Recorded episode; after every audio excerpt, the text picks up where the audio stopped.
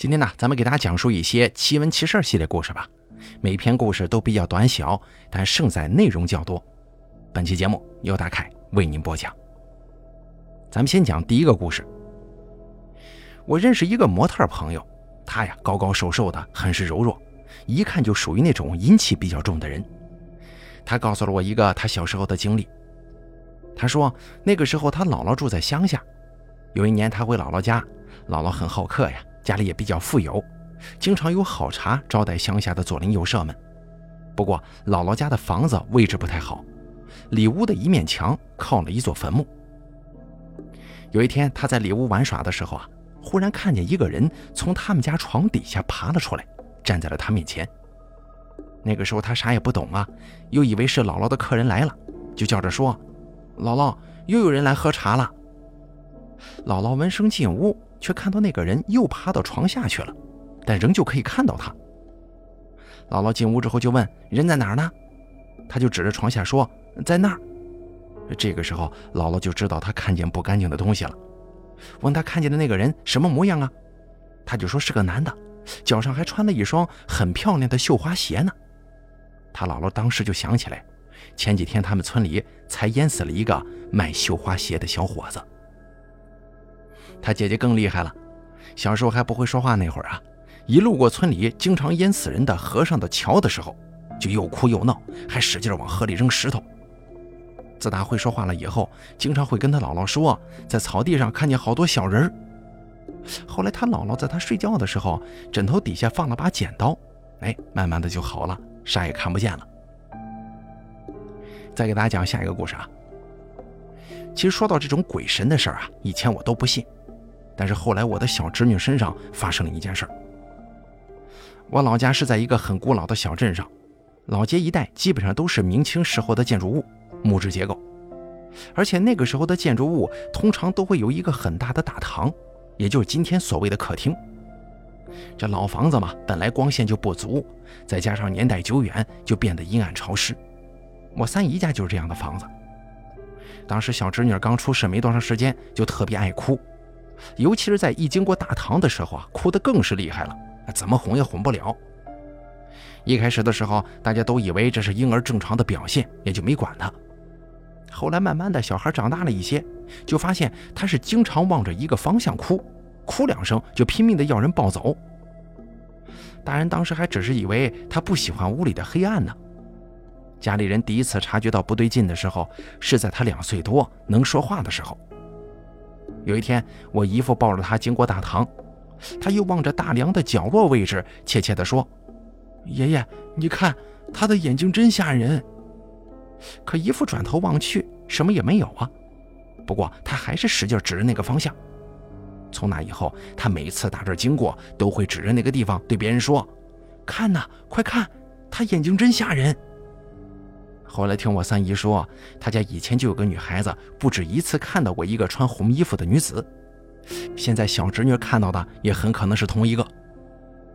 大概后来是请了人家去做法事了吧，再也没听说小侄女成天哭了，她也不怕到大堂里去了。我小时候也常常看见有人影从旁边一闪而过，只不过不知道是不是我的幻觉啊。再给大家说下一个故事啊。小曼姐姐的小学是在贵州念完的。一个冬天的下午四点来钟，她跟同学去书店买书，忽然听到路上十分喧哗，于是就跟路人一起围观。当时啊，只见几辆大卡车停在路上，卡车上都是男子，一些打扮怪异的老人拿着一个盆子沿路洒水，还有敲锣打鼓的，穿着打扮怪异的。直到一辆大车拉着一口棺材出现，才知道那是有人出殡呢。当时，小曼姐姐看到一个老太太抱着一只公鸡坐在棺材上。这个老太太看起来非常的老，戴着高高的帽子，衣服、裤子、鞋子的款式都十分古老奇特。小曼姐姐觉得，这么一个怪异的老太太抱着个鸡坐在棺材上，显得十分滑稽，顿时就笑个不停，还转身叫身边的同学去看呢。可是她的同学都说只看得到公鸡，没看到什么老太太呀。都说小曼姐姐是在吓唬他们。后来小曼打听到出殡的是城东那位最老的老太太，那个老太太的曾孙跟小曼在一个学校。小曼把当时看见的老太太的装束就告诉他了。他回家之后问了爷爷：“哎，老太太果真就是穿着这么一身衣服下的葬。”小曼姐姐说：“鬼并不是只有晚上才出现，有时候白天也会，尤其是在阴天的时候。那天可不就是个大阴天吗？”再给大家讲下一个故事啊。昨天跟北京的朋友聊天，在电话里啊，他告诉了我这样一件事情。当然了，他是看报纸看来的。北京某公司的女客户主管一直负责接待客户工作。前段时间，她同时接待了几个到公司的客户，因为人多嘛，就让他们留下了电话。某一天，为了联系深圳的客户，他取出电话号码开始拨打。客户在留号码的时候呢，没留区号。于是他自己加上了深圳的区号零七五五。当时呢，深圳刚电话升位，他想也没想，就在电话前面加拨了六。那北京的八位电话大多都是以六开头的，他或许习惯了吧。于是呢，他拨出了这么样一个电话：零七五五六某某某某。哎，当时电话就接通了，里面有一个苍老的男子在说同一句话：“老婆，你死得好惨呐。”这女客户主管当场就傻眼了。过了一段时间以后，她把这个号码给了许多朋友，请他们也去打一下。结果每次只要接通，对方传来的都是同一个声音：“老婆，你死得好惨呐！”北京某报记者啊报道了这件事情，并且也拨打了这个电话，结果当然是一样的，每次都是那个苍老的男生。报纸都刊登了这样的事情，看样子确有其事啊，挺可怕的。另外，在这儿补充说明一下，深圳电话升位，所有的号码前只能加二或者八，加六是绝对打不通的，并且笔者我刚才还任意试验了一下，任何电话前面加六，哎，电话公司都会提醒你该号码不存在。而北京的那个人，他为什么就能打通呢？再给大家说下一个故事啊，我大学是在成都的一所财经院校里上的。熟悉成都的朋友啊，应该知道是哪一所。我们入学的时候，规模还不如现在这么大，一共只有五栋学生寝室，外加一栋研究生楼。那会儿我是住在三舍的四幺七房间。刚入学的时候啊，不太熟悉校园。有一次一边吃饭一边走路，无意中走到了四舍四幺七，发现这里居然装了一扇钢门，有点像是现在的防盗门，并且门上还贴了封条，模模糊糊的写了几个字儿。当时楼道里黑乎乎的，看不清，我就回去了。回到寝室，我把这个事儿这么一说，大家都觉得很奇怪，于是跑到对面四幺八去看，发现四舍四幺七的窗户上也贴了封条，上面的字啊，由于风吹雨打，早就看不清楚了，真是够奇怪的。再后来，发现我们对面的女生寝室二幺八房间也是没人住的，但窗户老是开着，里面只放了几张床。就是跟我们用的一样的那种上下铺的钢丝床啊，别的啥也没有。大学四年了，一直没人住。后来听女生传说，那个二幺八房间曾经有人自杀。后来住进去的女生在晚上老能听见有人说：“往里面睡点儿，往里面睡点儿。”后面就没有人敢住了，学校也只好封了那个寝室。至于那个四舍的四幺七房，倒是一直没有听说任何传说。有一次，我曾经问过我们系的老书记，他明显话语之间有些迟疑，然后说了一句：“知道这么多干什么？对你有什么好处啊？”就走了，只留下我们几个人在那发愣。不知道现在的校友有没有知道的，就是那个某某财经大学。再给大家讲下一个故事。我干爸爸年轻的时候是海军，后来转业回来了，就跟他战友一起去游泳。游到河中心的时候，他跟他战友就在那儿说话聊天。可是聊着聊着，他就看到他战友背后有一个穿红兜兜的小孩子冲他笑。他还告诉他战友说：“到底是河边住的人呢，这么小的孩子水性就这么好了。”他战友还回头看了，然后就笑话他说：“什么也没有嘛，你这么年纪轻轻的就眼花了。”他当时就觉得很恐怖了，因为他明明看到有个小孩子在那玩，还笑。怎么他战友就看不到啊？紧接着他就看到那个小孩子游到了他左边，那里有一个人正在洗澡，就看到那个小孩啊冲他一笑，转身就去拉那个人的手，结果那个人忽然就往下沉了。他跟他战友赶快过去营救，好不容易才抓住了那个人的一只手。当时他就觉得吧，有一种很大的力气在跟他们较劲，对方一个劲儿往下拉，他们就一个劲儿往上拽。后来实在是拉不动啊，只好松手，眼看着那个人沉了下去。后来他们还试着往下潜水，结果水底下什么都没有，连那个拉下去的人都没看见。后来过了几天，那个人的尸体在下游很远的地方找到了，并且还莫名其妙的出了橡胶坝的范围。对于这个事儿，我干爸一直耿耿于怀。你看，两个海军出身的人，连一个人都救不上来，这话说不过去啊！而且他的战友自始至终也没看到什么小孩子。再给大家讲下一个故事啊。据说香港有一个很有名的法医，因为做事严谨，所以一有大案子总是请他去尸检。有一天晚上两点钟，他正跟妻子在家里睡觉呢。一个电话把他给吵醒了，由于电话在他妻子那边，是他妻子先接的。那哦了一句之后呢，就把电话又递给了他，然后就睡下了。他迷迷糊糊地接起电话，电话那头传出了一个非常空灵的声音：“我死得好惨呐，你不来看看我吗？我在某某街某某号，你来看看我呀。”他以为是有人在跟他开玩笑呢，于是也不听完就打断道：“你先报警吧。”明天警察会通知我的。挂了电话之后，他就又睡下了。等到第二天一早七点来钟，他去上班，还真的有警察局通知他去验尸呢，地点也跟昨天晚上说的一模一样。当时这具尸体啊死得非常难看，伤口特别多，所以当他全部检查完毕之后，已经是晚上十点多钟了。回到家，他妻子正等着他睡觉呢，正在睡那会儿，他忽然想到了什么。一抬头，他的妻子也正脸色苍白地望着他，周围一片宁静。到最后，还是他妻子率先开的口，说道：“咱们家什么时候在床头安过电话呀？”再给大家讲下一个故事啊。九十年代初，村民某某某结婚之夜，大家都在屋子里打麻将，啊后来忽然发现新娘子不见了。刚开始大家还以为新娘子外出方便了，可是等了好一会儿还不见新娘子回来，大家这才紧张起来，纷纷四处寻找。大家从房子里找到院子里，再从院子里沿着道路找出去，最后呢，大家在郊外的一个路口旁的乱竹丛旁发现了蹲在地上的新娘。新娘一看见大家了，当时就回过神来了，顿时哭出了声。她为什么在这蹲着呢？据那个新娘说。夜里的时候，他正在新房里坐着呢，看到一位有些面熟的老婆婆过来向他讨喜糖，然后那个老婆婆向他招了招手，示意他跟她出去。他在迷迷糊糊当中啊，就跟着这个老婆婆出了新房，走出了院子，还走到了外面。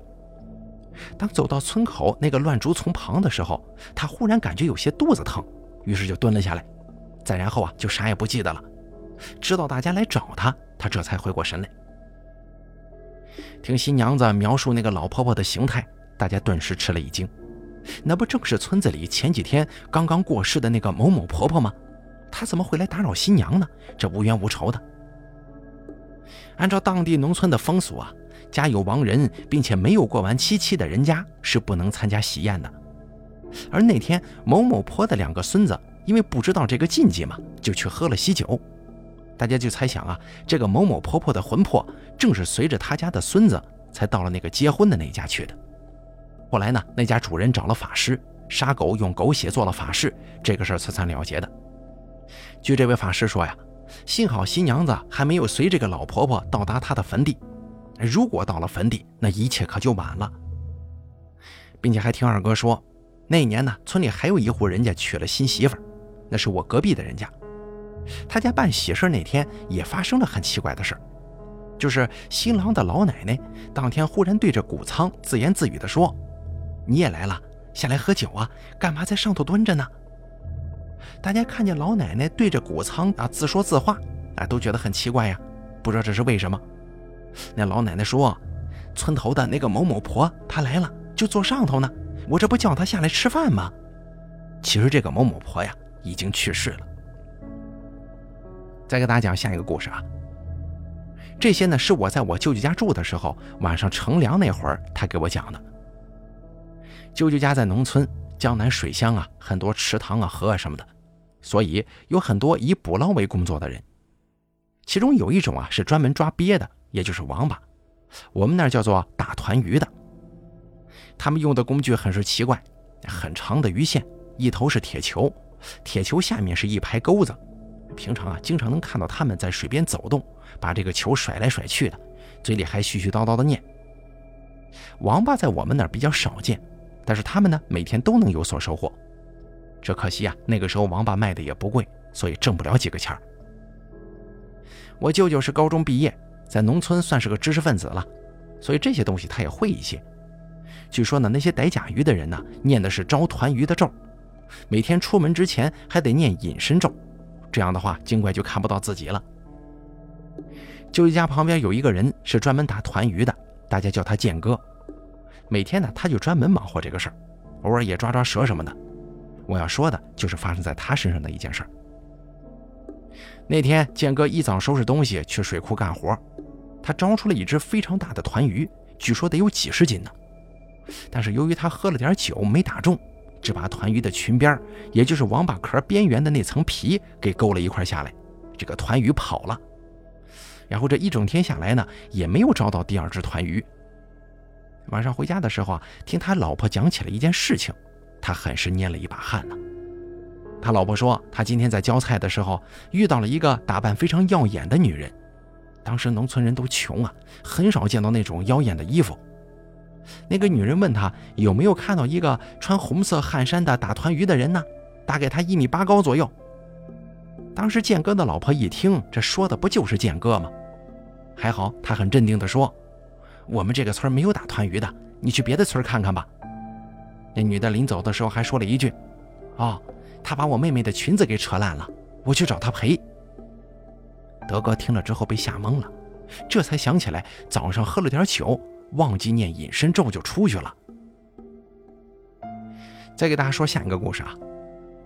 我母亲的爷爷，也就是我太姥爷，在祁县东冠镇一个小山村经营一点小本生意，人称海掌柜。这个名字估计当地八十岁以上的老人可能还听说过的。他的这个小本生意之一就是棺材铺，因为海掌柜他是个木匠出身。在这插句题外话。听说这些做偏门生意的人，总会有一些地方跟寻常人不一样。最常见的就是人丁不旺，而具体到海掌柜身上吧，那就是彻底无人丁了。我姥爷是海掌柜唯一的儿子，而且是抱养的，不是亲生的。我母亲是我姥爷的第一个孩子，是海掌柜的第一个孙辈。虽然是女孩嘛，可是好歹占了个第一呀，海掌柜还是很重视的。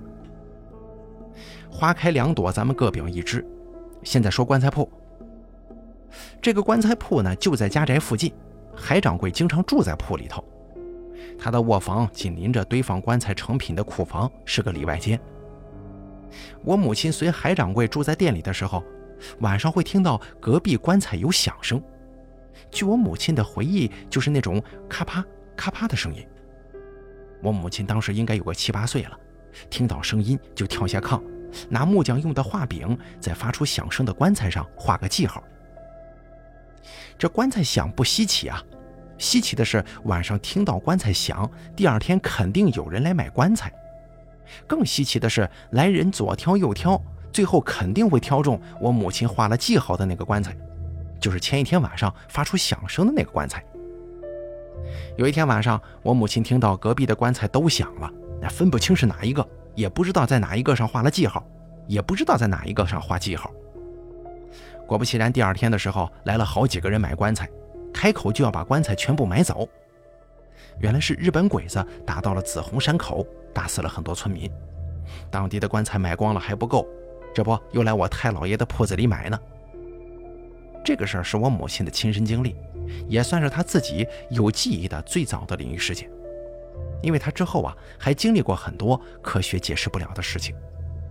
棺材为什么会响呢？有没有朋友经历过类似的事情呢？有没有人知道科学原因呢？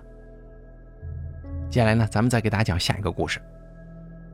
这个事儿特别奇怪，也是我爸爸的一件亲身经历，发生在一九九六年。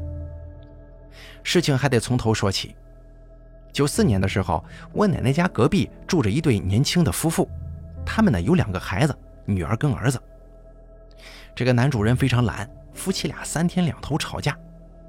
但是那年快过年的时候，这家的男主人不知道为什么突然变得勤快起来了，啊，上山砍柴、干家务活等等等等的。女主人想啊，毕竟是自己的老公，这么勤快了，咱给他煎两个鸡蛋吃。但不巧的是，他儿子在外头玩，摔了一跤，头上破了个洞，流了很多血。那个时候他们这生活条件不是很好啊。结果这个女主人把老公碗里的鸡蛋都给儿子吃了。弄好以后，儿子跟女儿还有妈妈一起出去了。可怕的事情就发生了，男主人好像疯了似的，把碗摔了，跑到楼上喝农药了。刚好女儿回来的时候看到了，但是没有阻拦，跑去告诉他妈了。当他妈赶回来的时候啊，人已经死了，前后也不到两分钟的功夫。时隔两年以后，因为我奶奶生病的缘故，要有人陪，要不然什么时候，要不然他老人家万一出点啥事也不知道啊。这么热的夏天，就在门口放了张床。有一天晚上，我爸爸搓麻将去了，晚上没人值班，我去叫我爸爸回家，我爸爸要我跟我妈妈去值班，那么我们就去了。当时熬到了十二点钟，还是睡不着啊！再去叫我爸，我跟我妈妈就回家睡觉了。我爸爸是一点来钟回到家的，刚一躺下，就听见隔壁有男人说话的声音。村里头嘛，这寡妇偷汉子肯定不好啊。爸爸跑到楼上去听，可是，一听不对劲儿啊，他听出正是那个喝药死去的男人的声音。我爸爸赶紧下来，坐在灯光之下。当时啊，他听到那个人下楼梯的声音了，但是没有开门的声音，好像这动静还走到我爸爸面前坐了一会儿，在祠堂里走了三圈，叹了三声，这才走的。那天晚上狗叫得很惨，叫得跟哭似的。第二天白天，我爸爸跟妈妈吵架，原因是我爸爸不愿意再去值班了，还打电话给我叔叔，让我叔也不要去值班了。旁边的人都来问我们，昨天狗叫得那么惨，怎么回事啊？后来我们才知道，那个寡妇自打老公死了以后啊，从来没有梦到过她老公，但是那天梦到了，她是回来拿衣服穿的。